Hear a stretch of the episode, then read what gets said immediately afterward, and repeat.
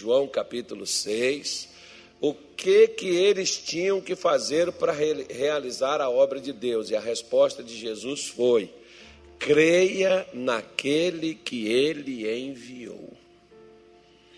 Então, muitas vezes, nós temos dificuldade para crer. Não é nem no que enviou, é quando ele nos envia. né? Porque às vezes a gente acredita que Jesus é o Filho de Deus, que ele é o Messias, que ele é o Salvador. Nisso a gente não tem dificuldade nenhuma. A dificuldade nossa é acreditar no que ele diz que nós somos, que nós temos e que nós podemos. Isso às vezes se torna difícil. Principalmente relacionado a uma comissão. Quando Deus tem um chamado específico para você, para algo. E sempre uma coisa, olha, é, seria, seria da mesma forma. Sempre eu falo isso com as pessoas. Não, não faça algo porque você achou legal ou porque você achou bonito. Faça se Deus te chamou e tem você a certeza, tenha você a certeza que Deus te chamou para isso. Aí não tem nada melhor para você descobrir isso fazendo isto aqui. Quer ver? Atos 13, versículo 1, 2. Eu só vou usar o 3 e o 4, mas não vou ler o 1 e o 2 e o 3 e o 4. Porque diz aí, né? E servindo eles ao Senhor e jejuando, disse o Espírito Santo. Vamos dar uma paradinha aqui, calma. Não corra, porque quem tem pressa come cru e passa mal. O que que eles estavam fazendo antes de jejuar? Hã? Servindo ao Senhor. Então, antes deles abrirem, fazerem aquele propósito do jejum, eles já estavam servindo a Deus.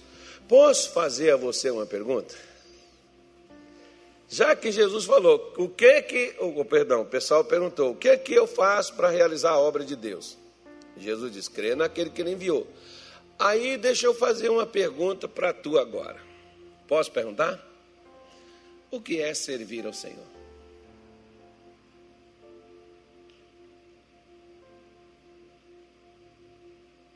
Deixa ela na tela lá, moça. Ela até tirou o versículo da tela. Só tu mesmo, Isaías. Eu vou arranjar um Jeremias para ficar nessa Bíblia. Deus há de me dar um Jeremias, um Obadias, um Ezequiel, porque o Isaías está apagando a Bíblia. O que, que é servir ao Senhor, irmãos?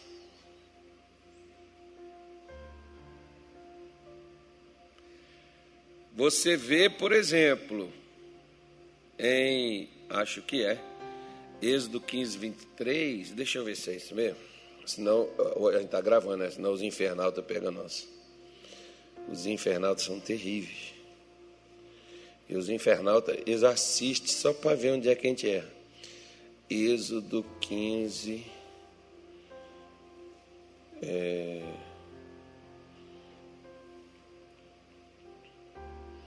Ele diz assim, ó.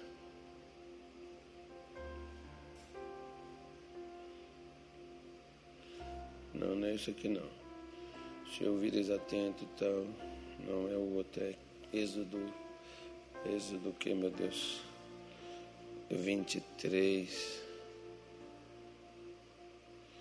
É, não, esse aqui, esse aqui é outra coisa. É, é Êxodo 23, 25, perdão.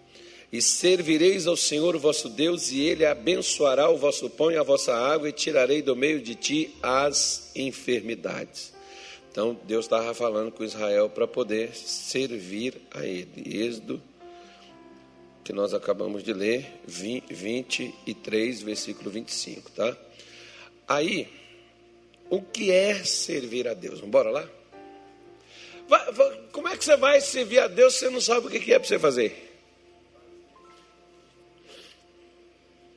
O que, é servir a Deus? Você vê, por exemplo, que Satanás, lá no deserto, ele foi com Jesus e ele pediu a Jesus para o adorar. Né? Prostrar diante dele. Aí Jesus foi e diz assim: Vai-te, Satanás, porque somente ao seu Deus hã?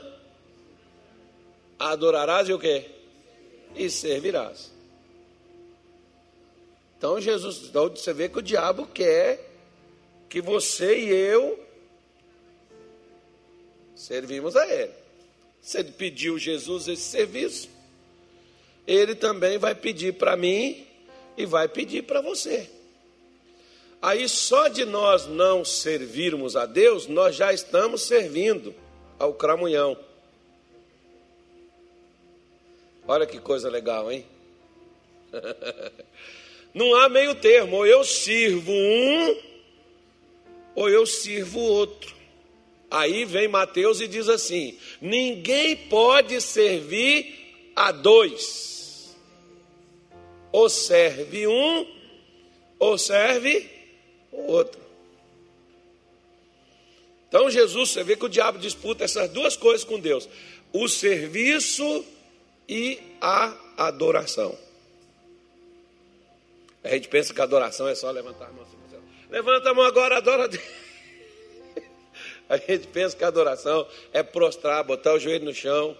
Né? As pessoas têm uma concepção de adoração totalmente diferente. Pensa que é o culto, que é cair para o chão, babar, aquela coisa, falar língua estranha, está adorando a Deus. E as pessoas confundem a adoração com servir também. Muitos, por exemplo, que estão achando que estão servindo a Deus e não estão servindo. Porque às vezes a pessoa não sabe nem o que, que é o serviço. Serviço, por exemplo, muitos acham que o serviço é ser visto, né? ao ponto de servir. É submeter, irmão. Servir a Deus é se submeter a Ele. O que que Tiago 4,7 ele diz para nós? Que, que ele diz para nós, Tiago 4,7? O que, que ele diz? Sujeitai-vos, pois, a Deus. Primeira coisa, eu não vou poder conseguir resistir ao diabo se primeiro eu não sou submisso, eu não sou sujeito a Deus, eu não sirvo a Ele, eu não me entrego a Ele. Não há como eu resistir a ele se eu sou um aliado dele. A melhor, quer ver a melhor forma de expulsar Satanás? Não é, não é, não é nem orando e nem né, usando palavras como está amarrado, eu repreendo, eu determino, eu te odeio, Satanás, sai daqui, capeta. Né? Tem uns que fazem assim, como se estivesse arrancando carrapicho do corpo. Sai, em nome de Jesus. Essa coisa toda. Amém. Isso é oração. Agora, a melhor maneira de fazer Satanás fugir é submeter-se a Deus.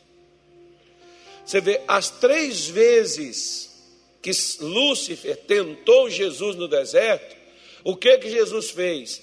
Ele simplesmente se submeteu a Deus, invocando o quê? Invocando textos bíblicos de promessas de Deus concernente ao crente.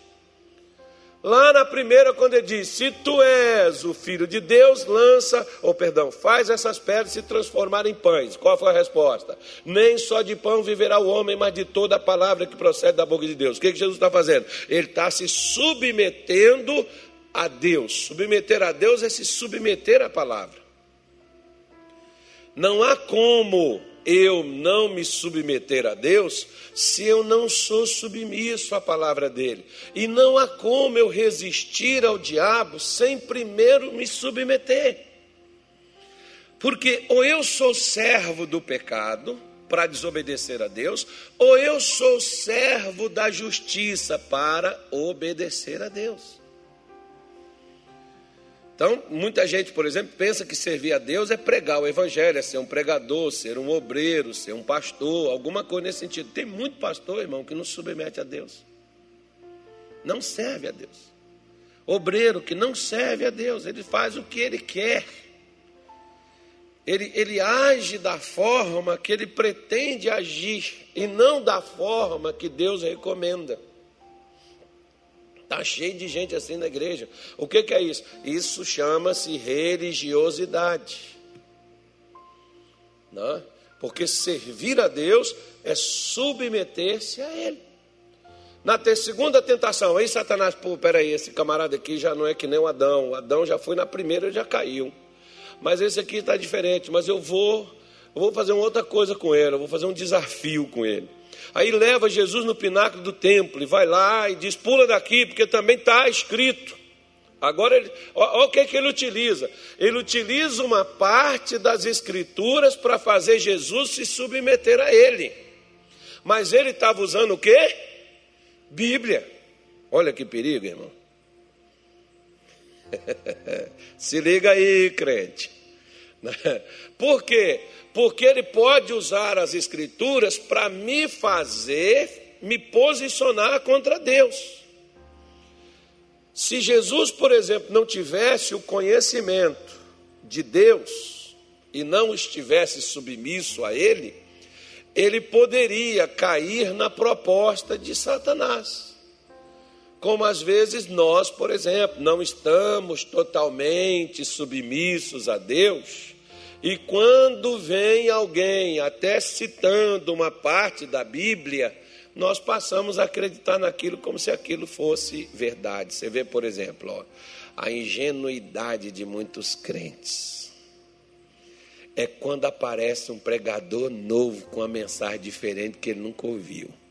Eu acho engraçado que todo mundo tem uma Bíblia debaixo do braço e já lê Bíblia não sei quantos anos. Mas quando aparece um pregador pregando de uma forma assim, melosa, meus amores, meu chuchu, meu chuchu, né, aquelas coisinhas assim bonitinhas, aí todo mundo cai naquela coisa, olha que palavra linda, eu nunca escutei isso. Ah, é verdade, você nunca submeteu a Deus. Pode ser esse o problema. Não é que a mensagem é nova. O estilo é novo, a mensagem, a palavra de Deus é sempre a mesma, ela não muda. Mas quando vem alguém com uma coisa nova, e você vê que Paulo, lá em Efésios 4, ele chama a atenção da igreja de Éfeso, quando ele diz para não cairmos em todo o vento de doutrina. Né? E, e, e, e para Timóteo, Paulo já fala de uma forma diferente, porque ele diz que nos últimos tempos as pessoas dariam ouvidos a doutrinas de demônios, a espíritos enganadores. Olha que coisa terrível. E o que que esses caras vão usar? Eles vão usar, o Satanás vai usar o quê? Vai usar a Bíblia, filho. Mas não vai usar ela na sua totalidade, vai usar ela em parte. Como você, você pegar atenção, prestar atenção, por exemplo, ele usou uma parte do Salmo 91, que é um salmo que todo crente gosta. Mas usou só uma parte. A palavra de Deus na boca de Satanás, ela não tem o poder que contém nela. E não vai ter. Por isso que nós precisamos estarmos atentos para não sermos enganados. Você vê que Paulo, no capítulo 11, por exemplo, da carta, a primeira, acho que é a primeira, segunda, sei lá, nem sei mais onde é está escrito. Não está escrito na Bíblia. Acho que. Acho não. Se eu, se eu não acho, eu não vou falar nada. Então é melhor falar, está escrito na Bíblia, está escrito. É. Então Paulo diz assim: olha, é, eu temo que Satanás vos engane, como enganou a Eva. Está no 11 mesmo, né? É o segundo ou o primeiro? Que eu não estou arriscando me dizer. Diz o pastor Sérgio que é o segundo. Eu falei que está escrito na Bíblia. Né? Então tem certeza. Agora, é, é, é, no, é no primeiro ou no segundo Coríntios? Eu não, eu, eu, não, eu não me lembro. Aí eu não me lembro, ele está dizendo que é no segundo. Tá, no capítulo 11, de 2 aos Coríntios. Então ele diz: Como Satanás enganou a Eva, eu tenho também o temor que ele também engane a vocês. Então, o que, que é um engano, irmão? O engano é aquilo que é bem parecido com a verdade. Você vê que tem certas coisas assim que você engana, mas você estava convicto, você estava certinho até que alguém te provou o contrário. Quando você falou assim, gente, mas eu tinha certeza que era isso. Principalmente quando você gastou uma parte do dinheiro e esqueceu que você gastou, né? Depois. Não, mas aqui tinha tanto. Aí me roubaram, alguma coisa pegaram daqui. Até que alguém chega, não, olha, foi assim, você gastou, você pagou aquilo. Tá, tá, mas como é que eu esqueci? Pois é, mas você acha, você estava falando com convicção. Da mesma forma, às vezes as pessoas têm essas convicções. Não, o diabo chega, coloca para Jesus e coloca diante dele e diz: Ó, também está escrito. Pula daqui que ele vai dar ordem aos seus anjos para poder te guardar. Agora, o que, que Jesus virou para ele e falou? Também está escrito: Não tentarás ao Senhor teu Deus. É, seria a mesma coisa você pegar uma faca, por exemplo, colocar aqui e dizer assim: não, ele levou as minhas doenças, as minhas dores, as minhas feridas, e cortar, vai morrer, filho. Ah, mas ele levou, vai morrer. Não é para você fazer isso. Ou, ou, então, Deus criou a lei da gravidade, não criou? Criou ou não criou? Deixar Jesus pular para ver e borracha lá embaixo. Por quê? Ele pular é uma coisa, agora alguém empurrar ele é outra coisa completamente diferente. Se alguém empurrasse ele, seria outra conversa. Agora, ele se jogar, é, é igual aquelas pessoas que às vezes, né? Elas se lançam na frente das coisas, acontecem os problemas. Mas Deus, por que, que o senhor deixou, filho? Por que, que você foi fazer?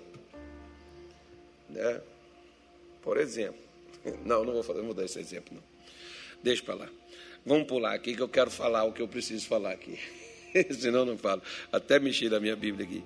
Então, a Bíblia diz que eles já serviam a Deus. Ou seja, você pode ver que Paulo, ele estava antes mandado pela igreja de Jerusalém, ele estava lá na cidade de Tarso, que era a sua cidade natal. Barnabé foi lá, pegou Paulo e levou para Antioquia. E lá em Antioquia, Paulo ficou lá junto com Barnabé, junto com todos aquele pessoal ali, e eles estavam lá submissos a Deus. Agora preste atenção numa coisa. Deus já não tinha aparecido para Paulo, conforme ele diz em Atos 26, que Deus apareceu para ele para colocar ele como ministro para ele ir até os gentios, de quem Deus os livraria, não só dos gentios, mas também dos judeus, para ele tirar as pessoas debaixo do poder de Satanás e trazer para debaixo do poder de Deus. Paulo já não sabia que ele já tinha sido nomeado, empossado ministro? Já ou não já? Ah, por que, que ele estava submisso lá?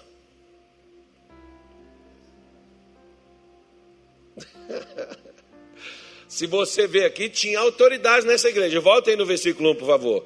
Vamos ver quem é que mandava aí, ó. Na igreja de Antioquia havia alguns profetas e doutores, a saber, Barnabé, Simeão, chamado Níger, Lúcio, Sirineu Mana, e Manaém, que fora criado com Herodes.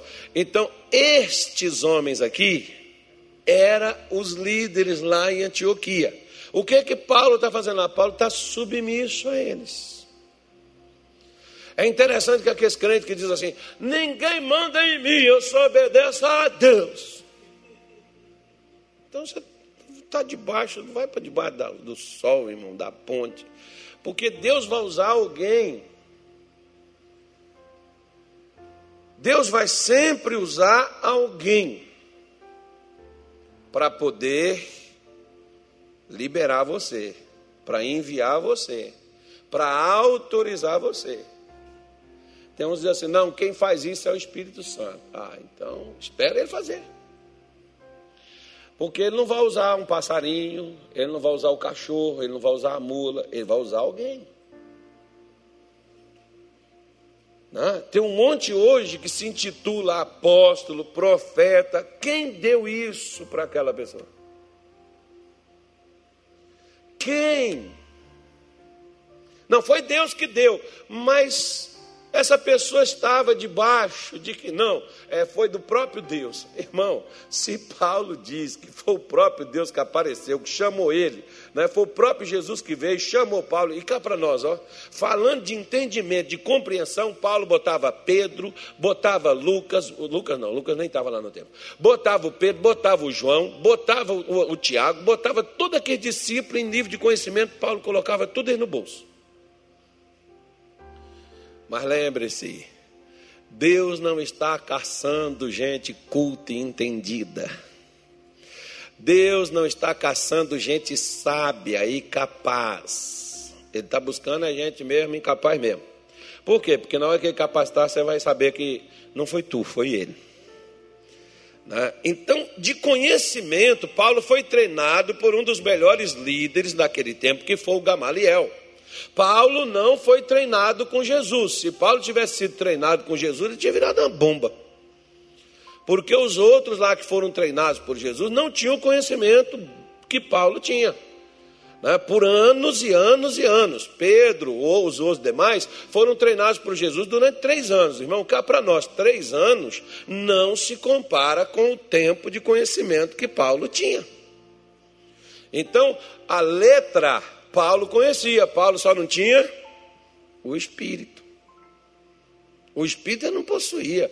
Ah, o entendimento, a compreensão, ele não tinha. Não adianta eu conhecer o que a letra faz. O próprio Paulo diz que a letra mata. O que que dá vida? O Espírito. Então, se Paulo, por exemplo, com esse punhado de conhecimento, com essas instruções, com todas essas coisas, mas Paulo, digamos assim, ele está submisso a gente mais inferior a ele. Interessante isso, né? Ele podia falar assim com Tiago: Tiago, quem vai ser o líder de Jerusalém sou eu, cara. Conheço essa cambada aqui, sei esses trâmites, tudo como é que funciona, sei como é que funciona lá de lá e sei como é que funciona lá de cá, então você vai para outro canto que eu lidero essa igreja. Paulo não fez isso.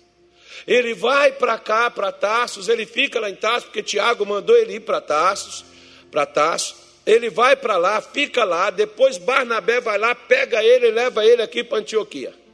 E eles ficam aqui em Antioquia, servindo a Deus, submetendo. Se você estivesse submetendo, você está servindo. Agora, se você estiver fazendo o que você quer, você está na igreja. Aí você vai ter dificuldade com o diabo, porque na hora que você resistir ele, ele não vai te obedecer. Então, submeta-se a Deus. Servir a Deus é se submeter ao que Deus direciona, ao que Deus coloca para você. Você pode ver que Paulo, quando lá em Atos 9, quando ele já levanta cego, do encontro que ele teve com Jesus, ele já perguntou: Senhor, o que queres que eu faça? É a coisa mais linda que eu gosto de aquelas frases, é aquele negócio ali. Por quê? Porque os judeus, quando eles se convertem, eles têm um entendimento. Sabe o que, que é? Eles sabem que não é Deus que vai fazer, é o que eles precisam fazer. Nós cristãos, nós pedimos muito o que Deus pode fazer por nós, mas nós nunca temos ciência do que nós devemos fazer para Deus. Isso nós não temos, não. Não, pastor, isso aí, eu quero a casa, um carro, um caminhão, uma caçamba, eu quero uma mulher, um marido, um filho, um pai, uma mãe, um irmão. Eu quero um negócio, eu quero prosperar, crescer, vender, pagar, eu quero ser rico. Mas o que, que é que Deus quer de você? Porque nós não queremos servir. Nós queremos que Deus nos sirva, dando para nós os nossos mimos, nossos caprichos, e ai dele se ele não der. Né? Então, Paulo, Barnabé, está lá servindo aos irmãos na igreja de Antioquia, e aí eles vão jejuar. Então, quem está se submetendo a Deus, irmão, está fazendo esses exercícios espirituais aí, ó. Por quê? Porque quem manda jejuar não é pastor, não. Você sabia que ninguém me manda jejuar? Ninguém fala, ninguém manda isso, não. O missionário nem fala isso com a gente. Ele só diz assim: tem que se consagrar, tem que se oferecer a Deus. Faz se quiser, é problema seu. Então diz aqui. disse o Espírito Santo. Então, você vê que o Espírito Santo fala quando você está servindo, se submetendo a Ele e você está buscando ele, a Ele através de oração, jejum. Isso aqui está no Novo Testamento, não peguei nada do Velho, não. O Espírito Santo vai falar com você. O que, que o Espírito Santo falou? Apartai-me a Barnabé e a Saulo para a obra a que os tem enviado. Então o Espírito Santo mandou separar. Olha que responsabilidade. Às vezes a gente vai enviar uma pessoa para um canto, para um lugar, e às vezes a gente nem pergunta a Deus como é que é que é para fazer. Ou a gente está na igreja, né, o pastor, pastor, pastor, tem, pastor, você tem que orar, você tem que jejuar, para quê? Para quando Deus te mandar, foi Ele mesmo que mandou, né, para você não ficar quebrando a cabeça num canto, né, para você ir fazer o que Deus quer que você faça. Versículo 3, ele diz assim, ó, aí o que, que eles fizeram quando eles ouviram a voz? O que, que eles fizeram? Então, jejuando e orando e pondo sobre eles as mãos, os despediram. O que que o jejum e a oração vai fazer na minha vida ou na sua? Vai te dar capacidade ministerial para você realizar a obra de Deus. Jejum e oração, por exemplo, Toda pessoa que quer fazer a obra de Deus deve jejuar e orar. O Kenneth Reagan, por exemplo, disse o seguinte: todo pastor deveria jejuar duas vezes por semana, pelo menos. Uma, uma vez para ele, outra vez pela igreja, a qual ele preside. Por quê? Porque você precisa de capacitação ministerial para você exercer a obra. Nós precisamos da capacidade, e ela vem através de quê? Ela vem através da oração e através do jejum. Nós somos capacitados nisso.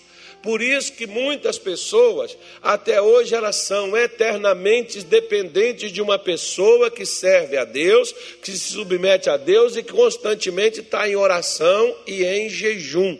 Porque você vai sempre pedir oração para aquela pessoa, porque o diabo não vai submeter a você. Você vai estar sempre precisando que alguém ponha as mãos em você para te capacitar para dar a você condições de você superar, de você passar e ir adiante. Né? Porque a capacidade ministerial, a capacidade espiritual para realizar a obra, ela vem com três coisas: ó. Bíblia, oração e jejum. Bíblia, oração e jejum. Bíblia, oração e jejum. Três coisas. Hoje, isso praticamente, nos ministérios, praticamente nem se fala, nem se faz. Você vê que quando, por exemplo, o Josafá foi cercado pelas tropas, né? igual está lá a Ucrânia cercada lá pelas tropas lá do maluquinho lá. Né? Quando eles, quando eles foram cercados ali, eles não tinham condições de lutar aquela batalha, não tinham soldados suficientes. Ele chamou toda a nação, homens, mulheres, crianças, jovens, adolescentes, e todo mundo foi para a porta do templo, lá no chamado Pórtico de Salomão, e todo mundo jejuou durante todo aquele dia e orou a Deus. No final do dia, Deus mandou um profeta trazer a resposta. No outro dia, eles tinham a vitória nas mãos, porque Deus entrou na batalha. Só para você ver como o negócio é forte. Né? Quando você jejua de uma forma com um propósito definido para aquilo que você quer de Deus, uma confirmação. Você tem que saber quem está te enviando. Quem está, você está indo respaldado por quem? Foi o homem que mandou você ou foi Deus que te mandou? Foi Deus que deu a direção para você ir ou foi você que entrou na frente e foi porque eu quero fazer. Tem pessoas que elas dizem, não, pastor, eu quero tal, e aí quando a gente não dá, elas pegam e vão por conta delas. Aí o que, que acaba acontecendo? Problema. Não, porque eu só queria fazer a obra de Deus e tal. Como é que você quer fazer a obra de Deus se você não aprendeu nem primeiro se submeter a Ele? se dedicando a um período de oração, a um período de aprendizado, a um período de jejum. Igual, por exemplo, Jesus foi começar o ministério dele, foi batizado lá no Jordão, saiu do Jordão, foi levado por quem ao deserto? Quem levou? O Espírito Santo. E por que, que o Espírito Santo levou Jesus para o deserto? Para ele ser capacitado, irmão. E depois você vê, por exemplo, ó, que quando Jesus sai do deserto, depois de 40 dias orando e jejuando, ele sai do deserto. Lucas, por exemplo, capítulo 4, abre aí, deixa eu ver aqui, acho que é o versículo, eu me perdi aqui, eu só, só abrindo para a gente ver. Lucas 4, né, diz assim, é, versículo 14. Aí diz aí, ó. Então, pela virtude, o que, que é virtude? Poder. Voltou Jesus para a Galiléia. Ele volta para a Galiléia, agora através cheio do quê? Da virtude de Deus, do poder de Deus. Aí o resultado disso, o que, que aconteceu? Sua fama correu por todas as terras em derredor. Mas por que a fama dele correu? Porque ele não, nem colocava a mão, você lembra? Nós pomos a mão, não sai nada. Nós... Ele nem falava, os demônios já vinham gritando: É filho de Davi! Como é que é? Não, Jesus, filho de Deus Altíssimo, já viesse nos destruir. Opa, você acertou, Satanás. Foi isso mesmo que eu vim fazer. Né? Os demônios já vinham ele, já vinha logo correndo para cima, brigando com ele, querendo afastar ele dali. Mas, né? E nós, às vezes, estamos querendo afastar os demônios, mandar os demônios, mandamos os capetas tudo embora, o inferno inteiro. Queima, Senhor, manda fogo. Não queima nada. Está tudo verdinho, tudo inteirinho. Por quê? Não há virtude. Não. Não há virtude de Deus no nosso espírito, porque o que traz essa virtude no nosso espírito é a nossa maneira de servir ao Senhor Deus, através da oração, através da palavra, nos submetendo a Deus. Por quê? Quer ver? João capítulo 14, versículo 20. Eu acho que é 20 ou é 23. Vamos lá ver primeiro. É, não, coloca o 23. É isso aí mesmo. Olha aí, ó. Jesus respondeu e disse-lhe: Se alguém me ama, aquele que ama ele vai fazer o quê? Guardará a minha palavra. Não, o que é guardar a palavra de Deus? Pegar ela por debaixo do braço e levar para casa. Não. Guardar a palavra de Deus é fazer aquilo que a palavra de Deus nos recomenda. É pegar a palavra, colocando ela na prática da nossa maneira de viver. Se você é casado, põe no casamento. Se você é solteiro, põe na sua vida de solteiro. Se você é homem de negócio, põe na sua vida de negócio. Se você é um pastor, põe no seu ministério. A palavra de Deus tem que caber dentro da sua vida. Se você guardar a palavra de Deus, Deus ele diz assim: O meu Pai o amará. E o que, que acontece posteriormente? E viremos para ele e faremos nele o que? Você quer ser só um posto, um, um, um, você quer ser só um posto de pouso ou você quer ser uma residência sempre? Você decide se só pode pousar ali, depois some, ou se vai pousar ali e vai permanecer lá. Você decide. Né? É o que nós precisamos compreender. É o que nós precisamos entender. Né? Que ministerialmente, se você quiser se preparar para o ministério, para ser usado por Deus, para que o Espírito Santo use você e você não seja mais um, você seja luz do mundo e sal da terra, você precisa adotar sem fanatismo, tá, irmão? Sem fanatismo de achar que é só quem jejua que tem poder, de achar que é só quem está jejuando que é ungido. Não, não, você pode ver que nós estamos aqui bem mais acima do que isso aí. Se você não se submete a Deus, não adianta você jejuar. O jejum vai virar uma religiosidade para você. Você vai passar fome, você vai ficar na desgraça, não vai dar resultado nenhum, e depois você vai falar assim: eu quase morri de tanto jejuar e não consegui nada. Claro, porque você não adianta você jejuar e não se submeter a Deus. Como não adianta você resistir o diabo se você não se submete a Deus. É chover, trocar seis por meia dúzia. Não vai adiantar nada. Não vai resolver nada. E tudo que nós fizermos, a primeira coisa que tem que estar envolvida em tudo que você faz, sabe o que, que é? Sabe o que, que é? Hã? Fé. Se não tiver fé, não adianta você fazer. Tudo que não é feito pela fé é pecado. Diz o apóstolo Paulo, acho que é lá em Romanos capítulo 14, alguma coisa assim. O que não é feito pela fé é pecado. Então, se você vai jejuar, a fé tem que estar ali. Se você vai orar, a fé tem que estar ali. Se você vai ler a Bíblia, a fé tem que estar ali. Se não for elemento fé, não adianta a gente fazer. Segunda coisa, o que, que o jejum ele faz na minha vida ou na sua? Para que, que ele serve? Abra sua Bíblia no livro de Esther, capítulo 4, versículo 15 e 16. Está escrito assim. Então disse Esther que tornassem a dizer a Mardoqueu. O que, que mandou falar com Mardoqueu?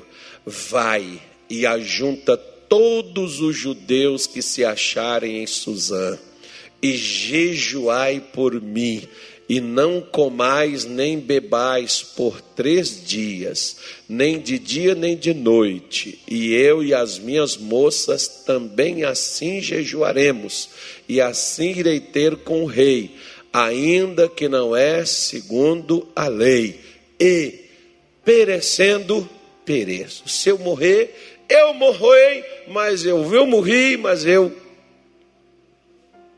fiz Se eu não conseguir, mas nós vamos fazer, mesmo assim. Está vendo como o motivo aí era a fé? Não era para simplesmente o jejum abrir uma porta ou solucionar o problema, mas ele vai dar a você duas coisas: uma direção de Deus para a situação que você passa, e ele vai te dar uma outra coisa coragem para poder enfrentar o que vem. Porque essa mulher, se ela chegasse e o rei, sem ser chamada, lá na sala do trono, na sala da audiência, o rei tem um negocinho lá que não é espada, não, é um cetro. Aí o rei tinha que pegar aquilo ali e ficava do lado dele lá. Ficava na mão. Você já viu naquele filme lá, o faraó ficava assim, batendo aquele negocinho assim, ó, no outro, assim, ó. Pois é. Aí os reis usavam aquilo ali. Aí então, na hora que a pessoa chegava, se não tinha audiência marcada e o rei não pegasse aquele cetro e levantasse em direção à pessoa, ela era tirada de lá e executada, porque ela era tida como um ameaça ao rei. Então Esther poderia morrer porque ela não foi chamada à sala do trono. Ela entrou na sala do trono sem ser anunciada. Se o rei não levantasse o cetro, ela já era. Ela era rainha, mas lembrando que antes dela, Avasti, ou Avaste, né, ela foi deposta. E o rei tirou ela e botou a Esther no lugar. Então ela, ela sabia né, que a, Vasti só foi tirada de lá do, do, tirada de lá do palácio e foi viver a vida comum. Ela não, ela perderia a cabeça, ela seria morta. Agora, é, digamos assim, como que ela ia ter coragem para fazer isso? Por isso que eu disse para você, quando a gente começa a usar a fé e a gente começa a orar, ler a Bíblia, começa a jejuar, a gente quer fazer o sol parar, a lua sumir, a gente quer fazer parar chover. A gente fica numa coragem, irmão, que às vezes tem que alguém chegar para a gente assim e falar: calma, irmão, não, não vai não. Você está muito. Né? não, mas é verdade. Tem uns irmãos que aí, irmão, eles querem ir lá no presídio, lá, tirar o verde, tirar os pretos de lá. Eles querem, eles querem ir lá na Rússia pegar o Putin. Né? Pôr a mão na cabeça dele, calma. Né? Então você tem que ter cuidado. Por quê? Porque te dá coragem para muita coisa. Eu me lembro, por exemplo, que eu tinha um medo. Sabe de que eu tinha medo? Manifestava um demônio na igreja e dava uns gritos. Ah! Aquilo ficava na minha cor. Ah, era para acordar mesmo, mas o diabo gritava assim mesmo. Aquilo ficava no meu ouvido o tempo todo. Eu chegava em casa, eu não dormia, eu ficava uma semana sem dormir. Então eu passava a evitar ir na igreja, porque naquele tempo manifestava muitos capítulos. E eu tinha um medo, meu filho. Eu via vulto, eu via voz, aquele negócio vinha, montava em cima de mim, me batia, me apertava o pescoço. E eu ficava dentro da igreja escutando aquele. Eu já escutava a voz ir na igreja. Aí chega na igreja, escuta aquele negócio lá, meu irmão, faltava morrer, filho. Andar igual aqueles cachorrinhos com medo, assim, com o rabinho entre as pernas, assim, ó. Né? E eu me lembro de um dia, era três horas da tarde. Não, não, não foi esse dia, foi um, um outro dia. Um outro dia eu marquei lá, eu falei assim: hoje eu vou fazer um jejum, eu vou até as três da tarde hoje. Vou fazer o jejum de Cornélio. Daqui a pouco eu vou falar sobre aquele jejum ali, tá? Não, não inventa, não faz isso não, a não ser que Deus te mande fazer. Três dias sem comer e sem beber, é só se Deus te orientar para fazer isso, tá? Que você não é Esté nem o Mardoqueu. Você não está nessa.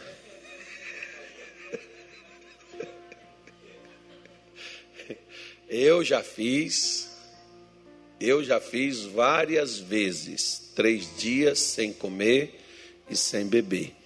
Não é fácil. E você tem que estar bem de saúde para você poder fazer isso aí, senão você vai manifestar com a fraqueza e vão pensar que é demônio que está te possuindo.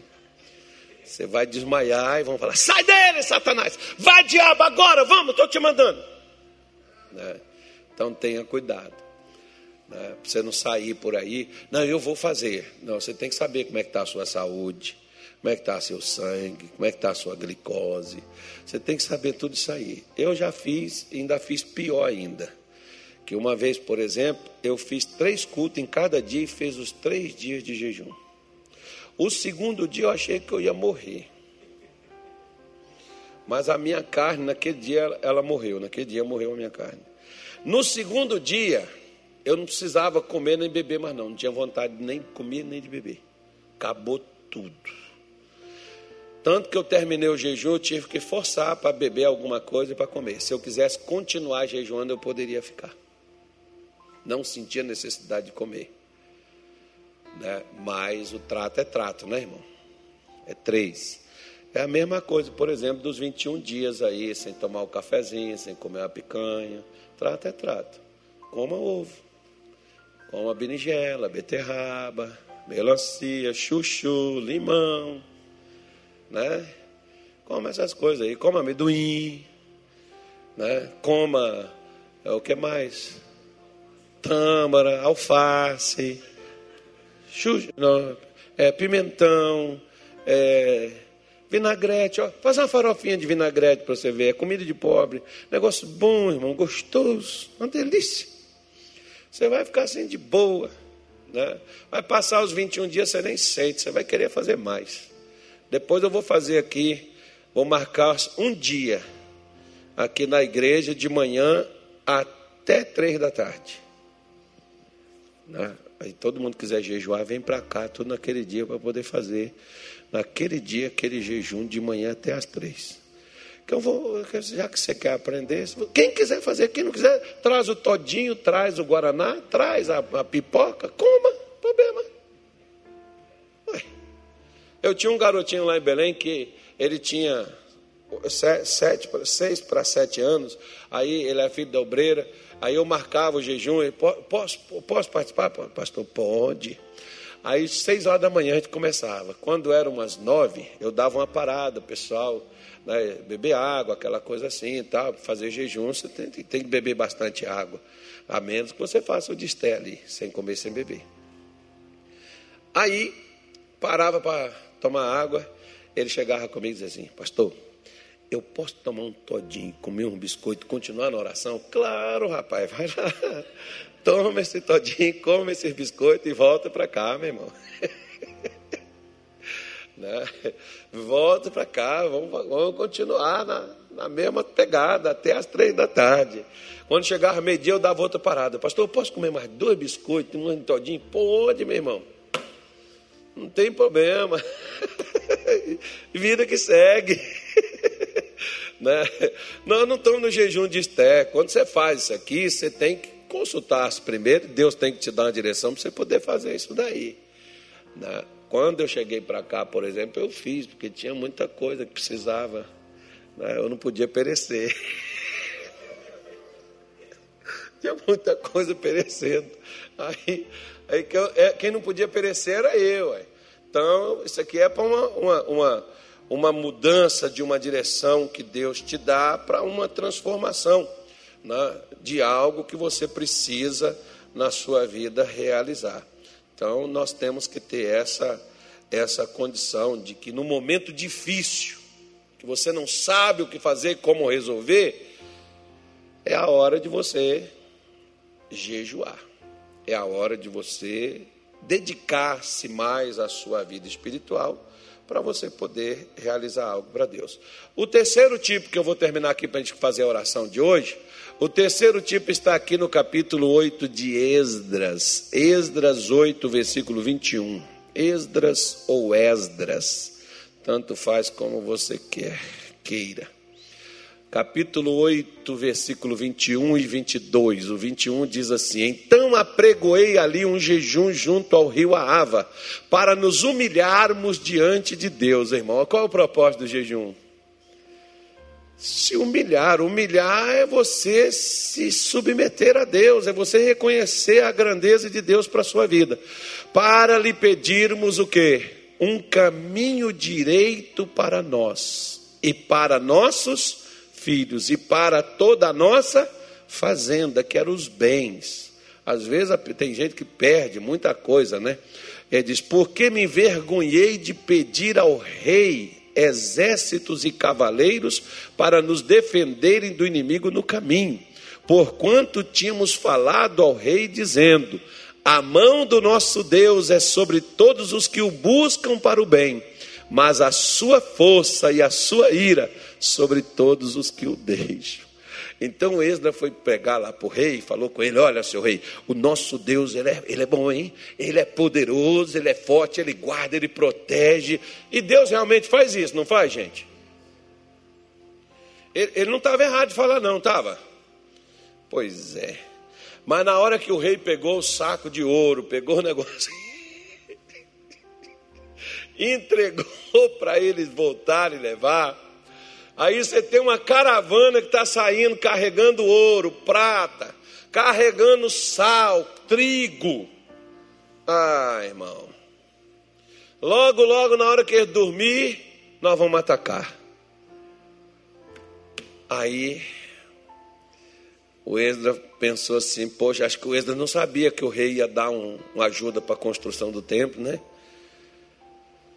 Ele foi lá, contou para o rei que Deus é bom, que a mão de Deus é assim, assado. Quando o rei deu o negócio, ele falou assim: agora lascou, porque é, para levar esse negócio a gente tinha que ter uma guarda, né? tinha que ter uns caras para proteger a gente, para fazer a segurança nossa. E agora eu fiquei com vergonha de falar com o rei: seu rei, já que o senhor deu um ouro para nós. Né? Aí, para ser segurança que esse negócio chegue lá, destaca um pilotão do seu exército para nos proteger. E eu já tinha pregado para o rei. Pois é, às vezes você prega para os outros, você fala da grandeza de Deus, do poder de Deus, mas na hora que o negócio pega,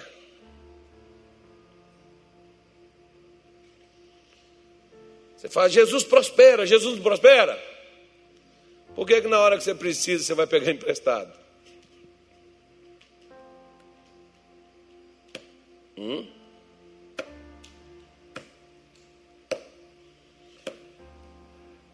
E a gente chega lá assim, com a cara e a coragem.